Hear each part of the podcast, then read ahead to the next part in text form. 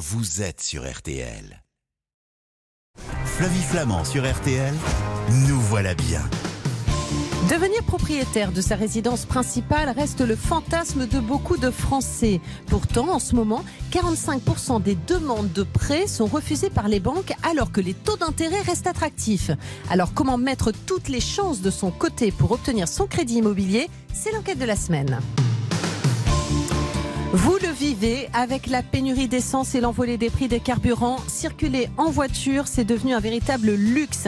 Il existe pourtant le super éthanol. Vous en avez entendu parler. C'est un carburant deux fois moins cher produit à partir de céréales et de betteraves. Mais comment convertir son véhicule à ce biocarburant? C'est la question de la semaine. La fraîcheur est revenue, oui, et avec elle, l'envie de se retrouver bien au chaud autour d'un déjeuner en famille qui parfume la cuisine. Rôti, gratiné, mijoté, quels sont les plats de saison les plus réconfortants? Ce sont les recettes de la semaine.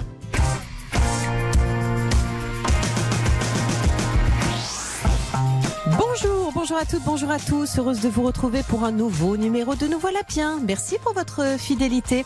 Jusqu'à 10h sur RTL, on fait le plein. Alors non pas d'essence, hein, on sait à quel point c'est difficile, mais de conseils pour faire les bons choix et au meilleur prix. C'est parti.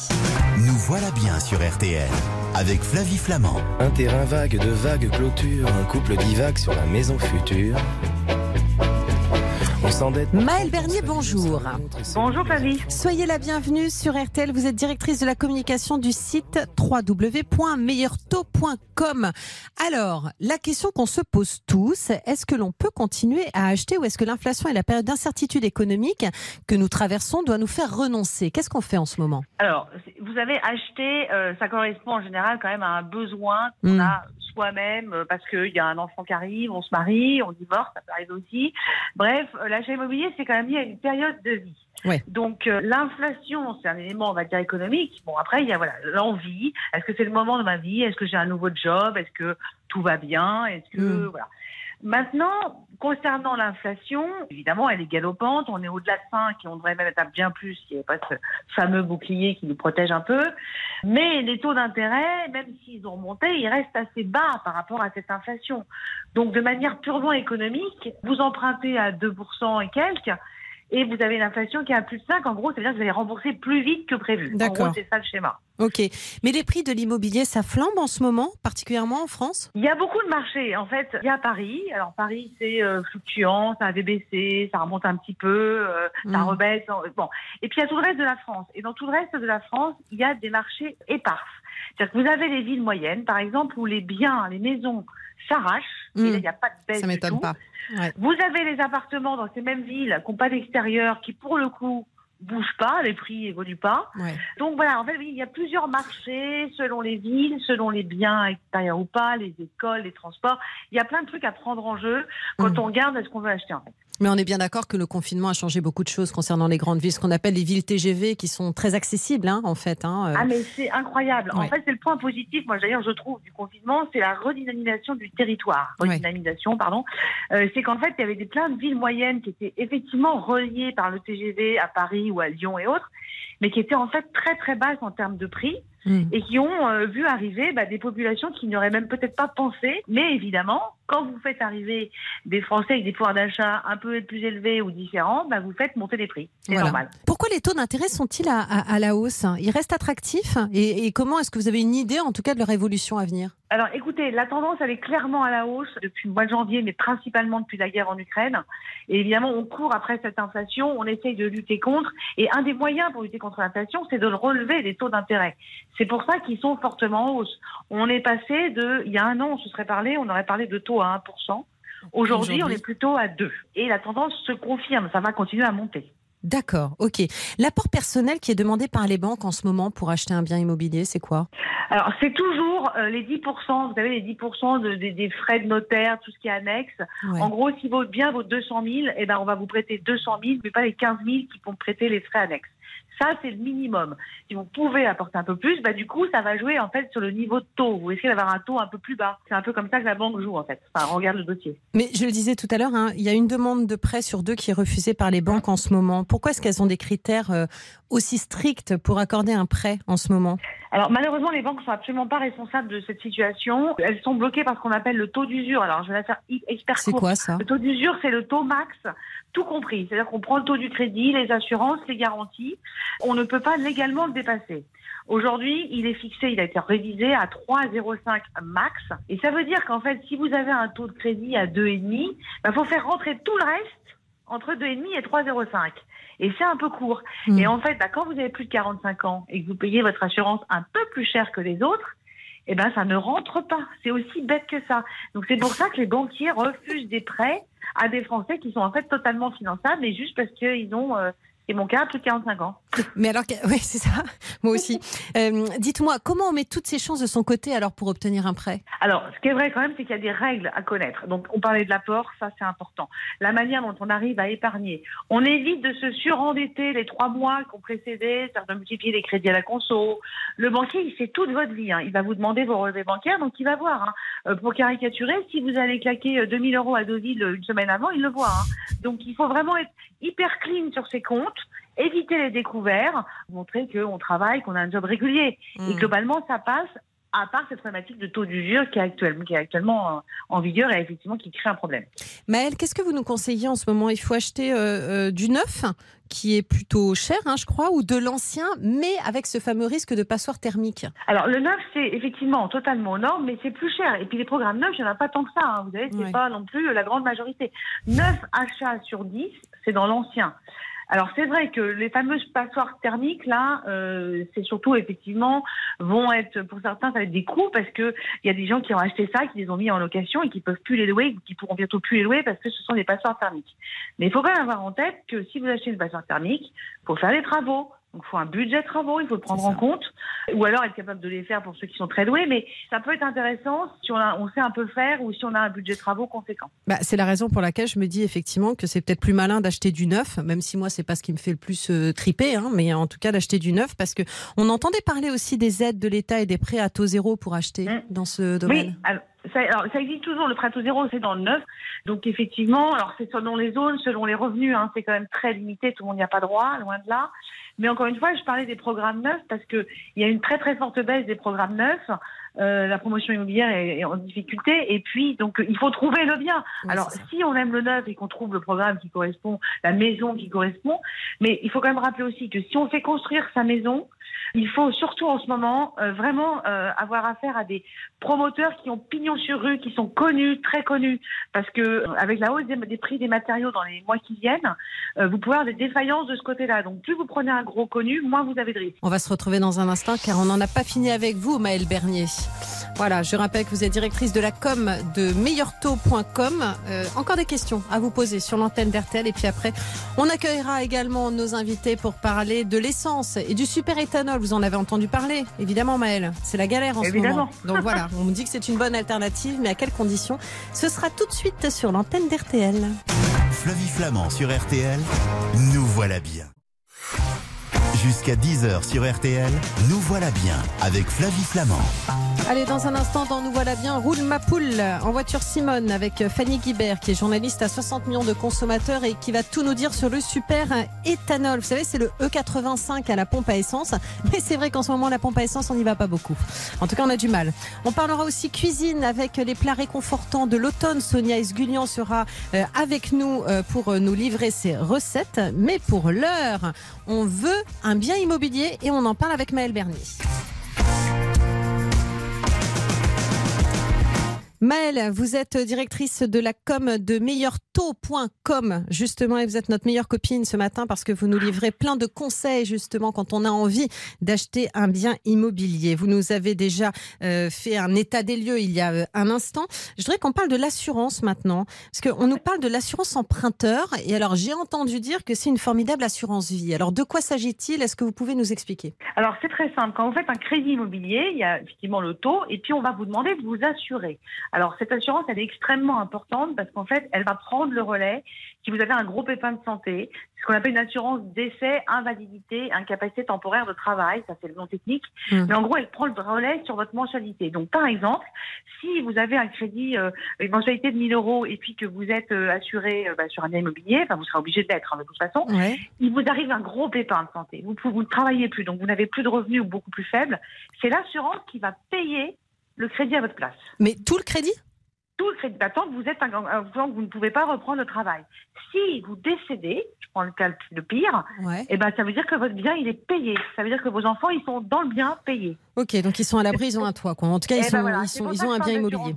Exactement. Mais c'est cher ça Alors, il y, a des, il y a des grosses différences. Alors, c'est un truc qui a beaucoup évolué. Au départ, on s'assurait qu'auprès de sa banque. Maintenant, on peut s'assurer depuis une dizaine d'années auprès d'un autre assureur. Mm. C'est pas des trucs exotiques, hein, c'est des gros assureurs qui ont pignon sur rue. Mm. Et depuis très très peu de temps, bah, même si vous avez signé avec votre banque, que vous trouvez que ça vous coûte trop cher, vous avez le droit de changer, vous avez le droit de regarder ailleurs comment ça se passe.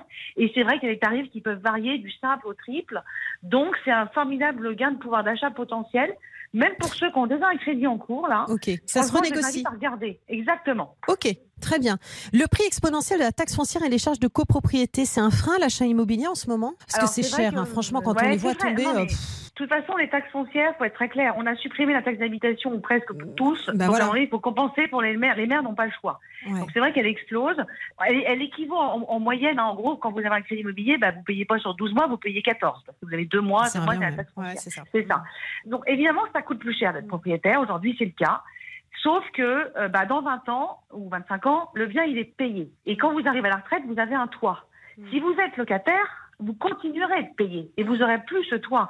Si le propriétaire décide de récupérer le bien ou de le mettre en vente, bah, vous pouvez clairement vous retrouver dehors. Donc oui, ça coûte plus cher. C'est vrai que c'est des gros efforts, mais néanmoins, ça reste une super protection pour l'avenir. Est-ce que justement, pour protéger son avenir, c'est pas une bonne idée de rester locataire d'un logement principal qu'on n'a pas forcément les moyens de s'acheter, par exemple, et d'investir dans des, euh, des petites euh, surfaces, un petit studio par-ci ou euh, une résidence secondaire? Enfin, est-ce que c'est une bonne alternative? C'est un bon calcul? C'est pas du tout, du tout une mauvaise idée. D'ailleurs, beaucoup de jeunes le font hein, parce qu'ils n'ont pas les moyens d'acheter à Paris. En fait, ce qu'il faut, c'est mettre un pied dans la propriété Hmm. le plus tôt possible et Mm. Profiter de- du fait quand même que on est sur des taux qui restent bas Mm. et on est sur des taux fixes en France. C'est-à-dire qu'aujourd'hui, vous signez un prêt. Si on vous dit que c'est 800 euros par mois, ce sera 800 euros par mois pendant 20 ans. Ouais, ça je bougera comprends. pas. Ouais, c'est clair. Eh bien, dis donc, merci pour tous ces conseils parce que c'était très clair, Maëlle. Vous avez rendu le sujet euh, hyper. euh, parce qu'en moi, dès que j'entends parler de chiffres, je suis complètement paniquée. Mais alors, grâce à vous, vous avez rendu le sujet hyper intéressant. Eh ben, c'est super. Et c'était super pour nos auditeurs. à propos de chiffres, euh, en ce moment, vous savez, quand on arrive dans les stations essence, on voit que tout à coup, il n'y a plus de, de- il y a plus de chiffres hein, sur les tableaux parce qu'il n'y a plus d'essence. Mais dans un instant, on va parler justement avec Fanny Guibert de 60 millions de consommateurs de, du super éthanol. À bientôt, Maëlle Bernier. Bon À week-end sur. RTL. Nous voilà bien sur RTL avec Flavie Flamand. Oh, ne te mets pas en colère, il n'y a vraiment rien à faire. La voiture est en panne d'essence, nous n'avons vraiment pas de chance. Pourquoi t'affoler? Je rentre à la maison. Ça fait bien loin. Est-ce que Sylvie. Vartan aurait imaginé être un jour dans Nous voilà bien pour illustrer le sujet du jour? Fanny Guibert, bonjour. Bonjour. Vous êtes journaliste à 60 millions de consommateurs, chef de la rubrique énergie. Le numéro 60 millions de consommateurs est en kiosque et aujourd'hui, euh, en cette période de pénurie d'essence, on entend beaucoup parler du super éthanol. Alors le super éthanol, pour ceux qui nous écoutent, c'est le fameux E85 hein, sur, euh, sur la pompe. Euh, c'est quoi en fait? Alors, le super éthanol, c'est un mélange de super samplon 95 D'accord. avec de l'éthanol. L'éthanol étant de l'alcool fabriqué à partir de betteraves et de, de céréales. Et donc, la, la quantité d'éthanol, c'est entre 65 et 85 Ok. d'où E85. Est-ce que c'est un carburant bio? Alors non, ce n'est pas bio dans le sens où a- c'est pas des productions bio.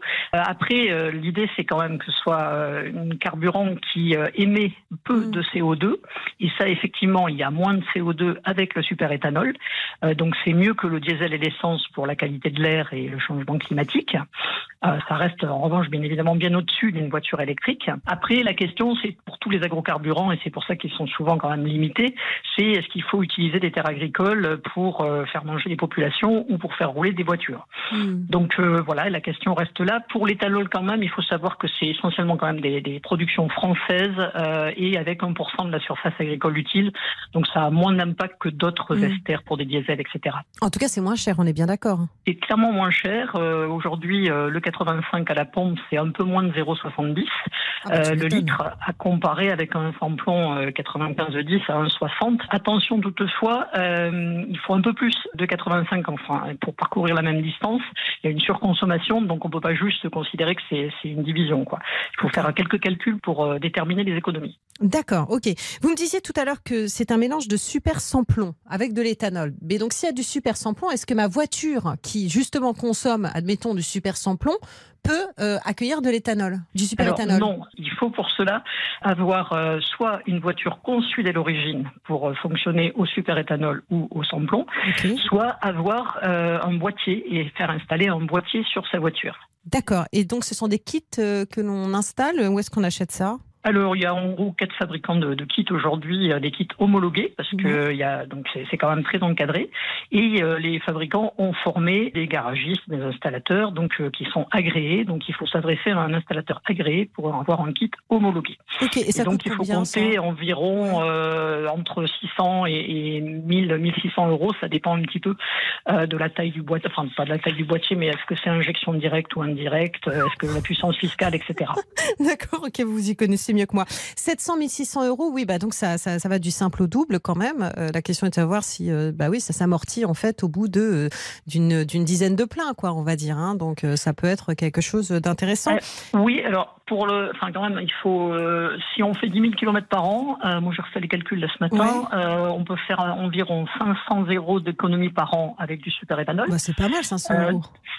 C'est bien, mais ça veut dire qu'en gros, si le boîtier il vaut 1000 euros, ça va faire deux ans pour l'amortir et ce n'est Ah qu'à ouais, la troisième année qu'on engrangera vraiment les économies. Il faut quand même tenir compte du coût du boîtier, mais ça reste très clairement très avantageux, essentiellement parce qu'il y a une faible fiscalité sur ce carburant. Il n'y a pas une aide de subvention par l'État pour s'équiper de ce genre de boîtier? Non, il n'y a pas de subvention de l'État, mais en revanche, il y a des régions, il y en a quatre notamment, Hauts-de-France, Grand Est, euh, Provence-Alpes-Côte d'Azur et Île-de-France, qui accordent des subventions. Ça peut varier euh, entre 200 et 500 euros, et ça peut être éventuellement sous condition de ressources, donc pour des personnes plus modestes. Il faut savoir aussi que la carte grise des véhicules euh, est, gratuite pour ceux qui sont flexules d'origine, et puis il y a deux régions, bon, c'est à moitié prix, mais globalement, c'est aussi une économie au passage. Ok, on va se retrouver Fanny Guibert dans un instant.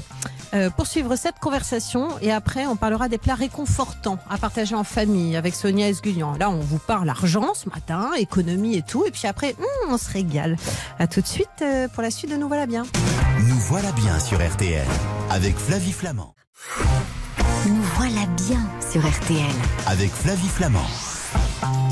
Nous voilà bien se poursuit dans un instant. C'est Sonia Esgulian qui va intervenir sur cette antenne. Bah, dès qu'on écoute la voix de Sonia, on a envie de se mettre au fourneau. Quoi. C'est, euh, c'est tellement bon, tellement communicatif. Mais pour l'heure, avec Fanny Guibert, on apprend plein de choses sur le super éthanol. Le super éthanol, Fanny Guibert, vous nous expliquez tout justement sur euh, cette essence en fait qui est un mélange hein, d'éthanol donc et de euh, super euh, samplon 95, euh, voilà qui coûte effectivement moins cher mais qui nécessite l'installation si on n'a pas un véhicule qui est déjà équipé donc pour pouvoir accueillir ce genre de d'essence qui nécessite l'installation d'un boîtier qui va nous coûter entre on l'a dit euh, 600 c'est ça et 1600 euros 700 et À peu près. 1600 euros. Voilà, donc c'est un investissement et selon vos calculs, on met deux ans pour amortir cette installation quand on fait 10 000 km par an. Donc effectivement, voilà, il faut savoir que ça n'est pas simple. Justement, je, je me demandais, Fanny, est-ce que ma voiture, si elle est équipée pour accueillir du super éthanol, peut elle-même accueillir aussi d'autres carburants? Oui, euh, l'avantage, c'est qu'en fait, il y a toujours un seul réservoir dans le véhicule. Ah, Et il ça. peut être rempli indifféremment de E85 ou de super samplon. Donc c'est le boîtier qui gère euh, l'injection dans le moteur en fonction du mélange dans le réservoir. Et donc vous, vous pouvez faire le plein en fonction de ce que vous trouvez. Il vaut mieux du super éthanol, il est moins cher, mais s'il n'y en a pas, vous pouvez mettre du samplon 95, euh, il n'y a pas de souci, donc c'est de l'essence. Euh, Est-ce qu'on trouve de l'E85 dans toutes les stations-service en fait? Non, euh, pas encore. Ça progresse. Il y a eu une forte augmentation là, de, de stations qui en distribuent depuis le début de l'année. Il y a plus de 3000 stations dé- désormais, ce qui fait en gros une station sur trois qui en distribue et on peut les localiser. Il y a des applications pour ça. Il y a un site dédié, donc euh, il y a, c'est, c'est assez facile, mais il faut quand même se renseigner parce que c'est vrai qu'il vaut mieux mettre du super-éthanol parce qu'il est moins cher et pas se retrouver à mettre du SP95. Ok.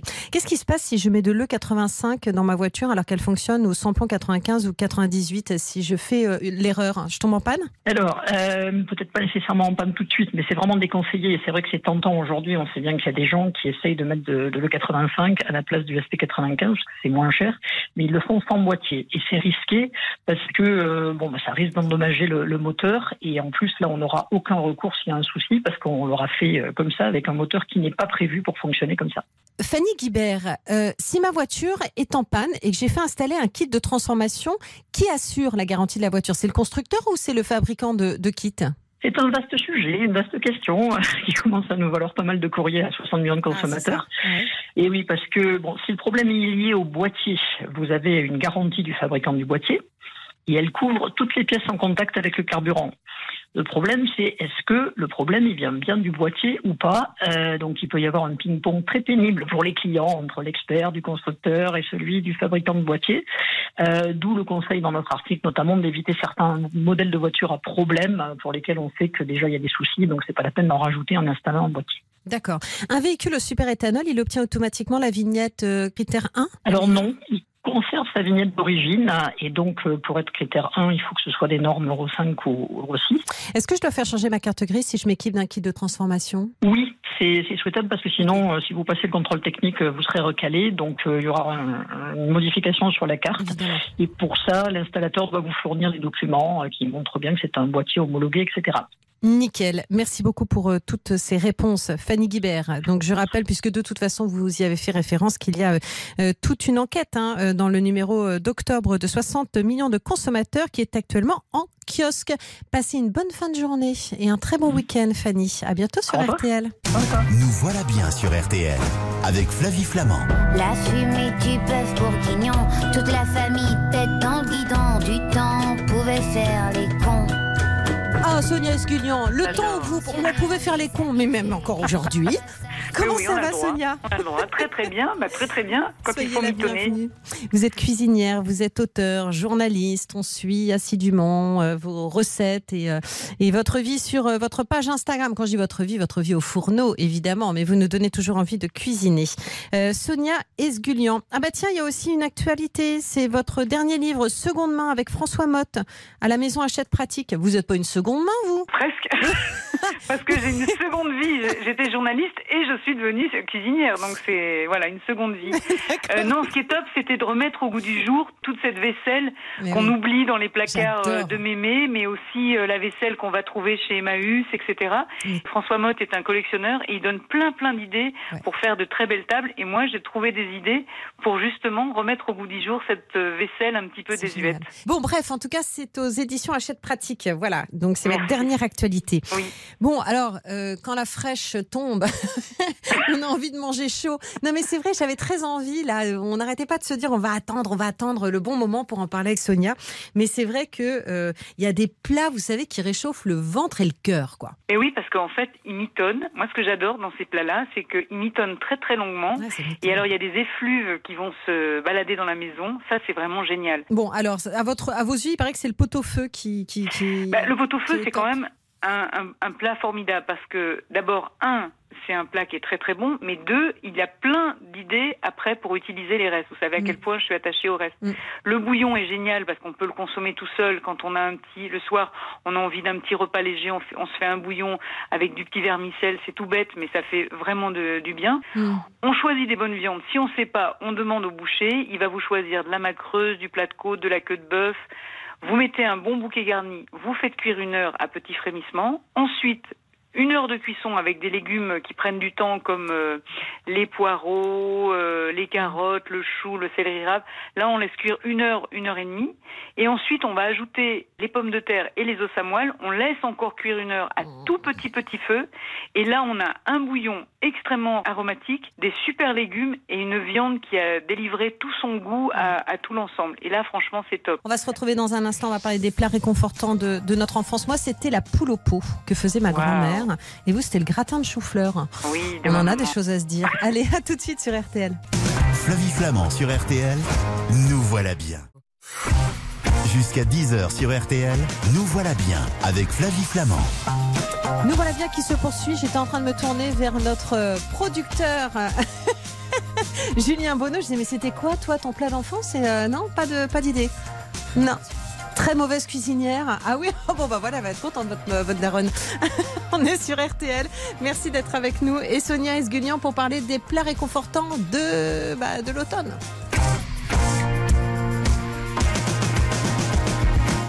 Et pour vous, Sonia Esguignan, c'était le gratin de chou-fleur de votre maman Super simple. C'est marrant Alors, parce que c'est pas un plat qui, plaît- qui plaît aux enfants alors- d'ordinaire, les choux-fleurs. Mais le chou-fleur, en général, on trouve que ça pue. Les gens ne le font pas trop.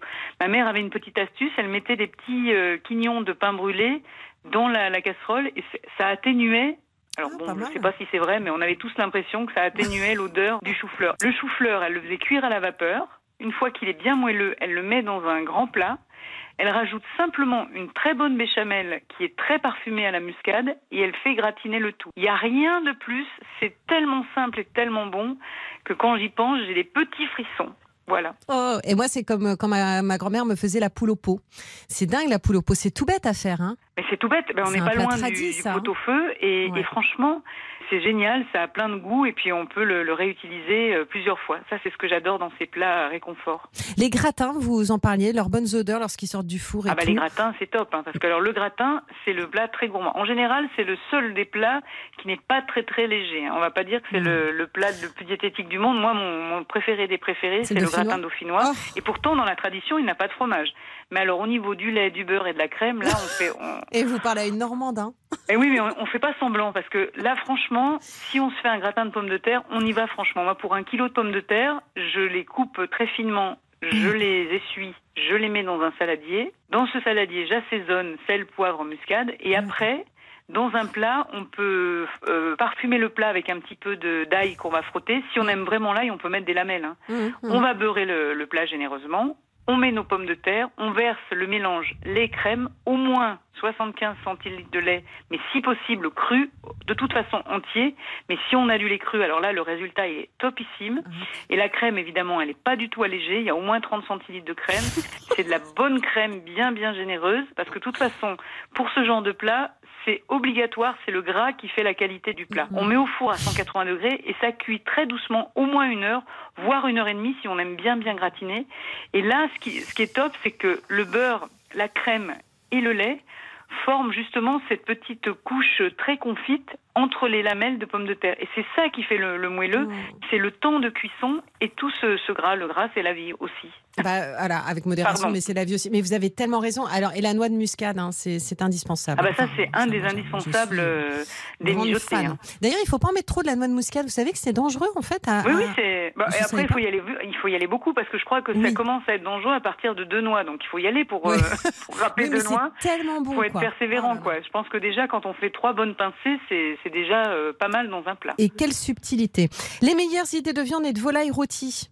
Alors en fait, que vous avez moi, ce que j'aime bien, c'est euh, mitonner des grands classiques, mais avoir cette petite touche de, fantaisie que vous aimez bien. Mm. Euh, par exemple, le poulet rôti, moi, plutôt que de, de mettre que des petites pommes de terre ou de l'ail autour, j'ajoute souvent des lamelles de citron ou des petits kumquats frais entiers. C'est super bon dans le jus de cuisson et ça change complètement euh, le plat. Je peux proposer une idée? Oui. Merci. Alors, vous parlez justement du citron. Moi, parfois, je le glisse sous la peau. Quand je ne glisse pas du chorizo aussi, parce Oh, que le classe, chorizo, ça ouais. rentre comme ça. euh, Vous Ah oui, glissez ça, sous la peau. bon. C'est super bon parce que vous avez le goût du chorizo qui rentre comme ça dans, les, dans le poulet.